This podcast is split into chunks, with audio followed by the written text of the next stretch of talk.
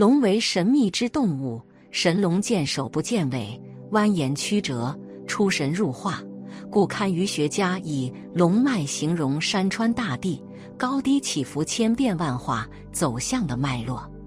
龙在古人心中地位崇高，皇帝及天子曰九五飞龙在天。一般人认为高山大水、钟灵毓秀就有龙脉，实则山不在高有仙则名，水不在深有龙则灵。龙脉到处都有，高一寸为山，低一寸为水。所谓的平阳龙，就是指平地中微微隆起之处。仔细观察周遭，常会有大惊奇，即可断为龙脉之所在。天然地理环境如人一样有血脉走向，好的气场藏风聚气，犹如人身之穴道。然孤阳不生，孤阴不长，风水家的地势必见山水相傍，左龙右虎随行缓降而伴行。山就是龙的势，水就是龙的血。传统认知，如果把房子、祖先骸骨葬在龙脉上，后代子孙就会受庇荫；如若葬在不好的穴位，则一招横祸，并殃及子孙。从较科学的角度看，有龙脉处表示有较强的能量集结，山脉的坐向与我们自身能量是一致的，生活其中会让我们心平气和、神清气爽，行事称心如意。左右逢源，反之则觉，诸事不顺，身心不如意。故居家外在环境与我们个人的小宇宙运行是否能达成和谐为主。堪舆学家认为，高山大水为主干龙，低山小水为支龙。由地图上看山脉高低起伏，随处可见干龙、支龙的分布。堪舆学家认为，世界龙脉均来自于山。由此分出五条龙脉，三条龙行到中国，一条形成兴都库什山往阿富汗，经中东到欧洲，一条到印度和不丹。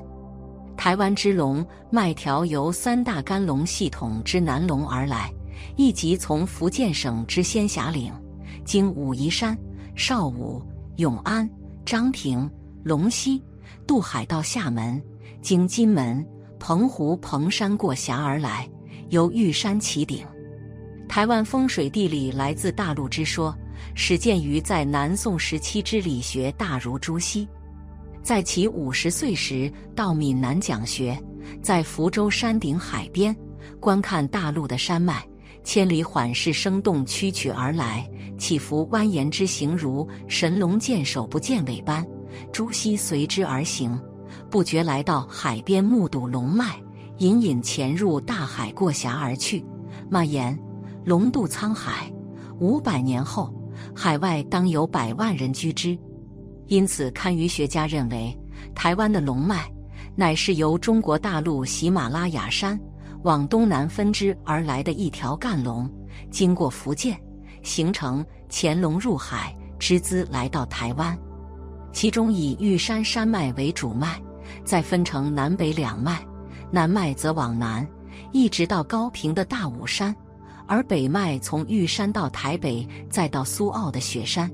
阿里山山脉及海岸山脉，则为左龙右虎护持干龙；而台湾中部的日月潭，是让龙脉养精蓄锐的阴龙池。在堪舆学家的眼中，台湾山势雄伟。三千公尺以上高山就超过二百六十座，其险峻秀兼具，山水崖具气势磅礴，河川湾亭水气氤氲。放眼望之，如同世界缩小，风水齐聚台湾。若依当时朱熹所预言时间，往后推算五百年，实为清朝顺治至康熙年间，正值郑成功驱逐荷兰人，收复台湾。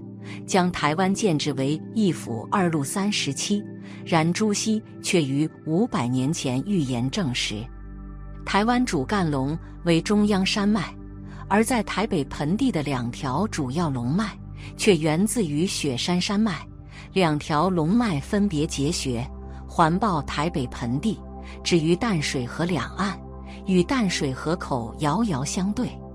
其走向分别为西南来龙与东南来龙。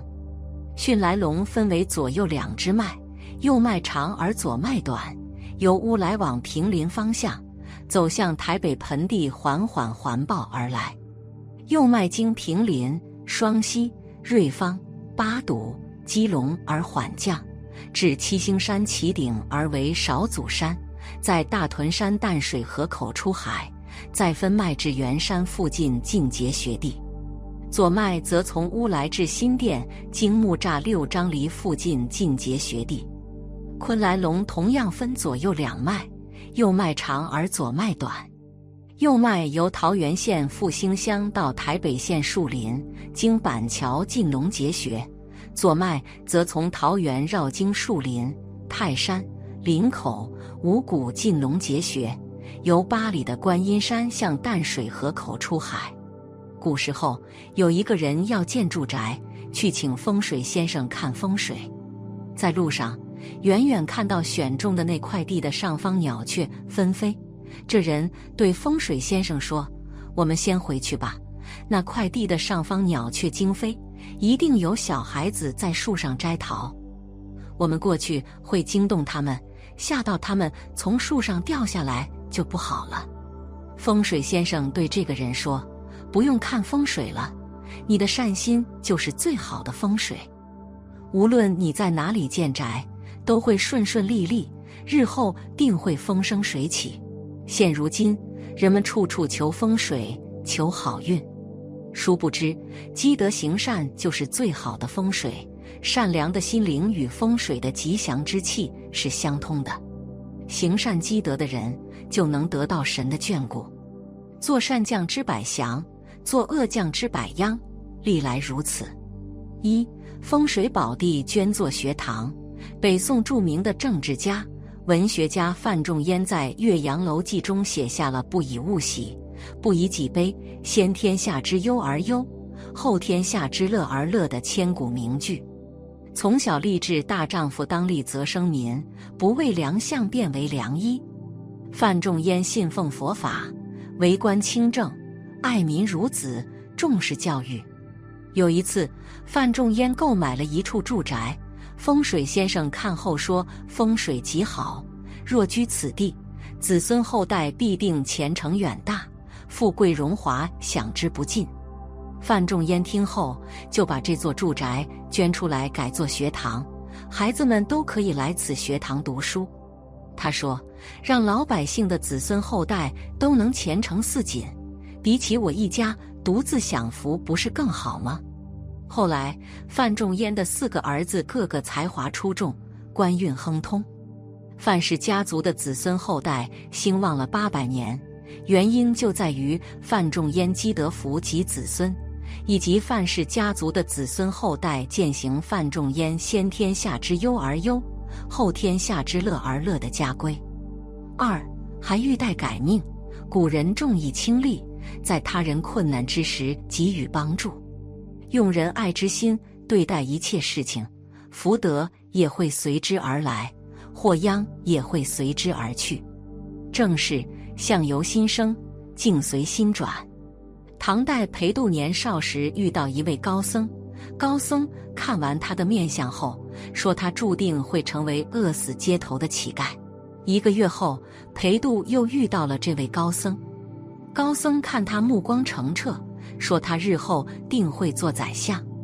裴度非常困惑：一个月前你说我会饿死街头，现在又说我会做宰相，这是何故？高僧说：“我断你会饿死之后，你做了一件好事。”不仅消除了厄运，你的命运也出现了转机。原来有一天，裴度捡到了一条贵重的玉带，裴度一直在原地等待施主，等了一天一夜。别人都说你等这么久了，也算是仁至义尽。你这么穷，这条玉带你就自己留着吧。裴度却执意在原地等待施主，后来终于等来了施主。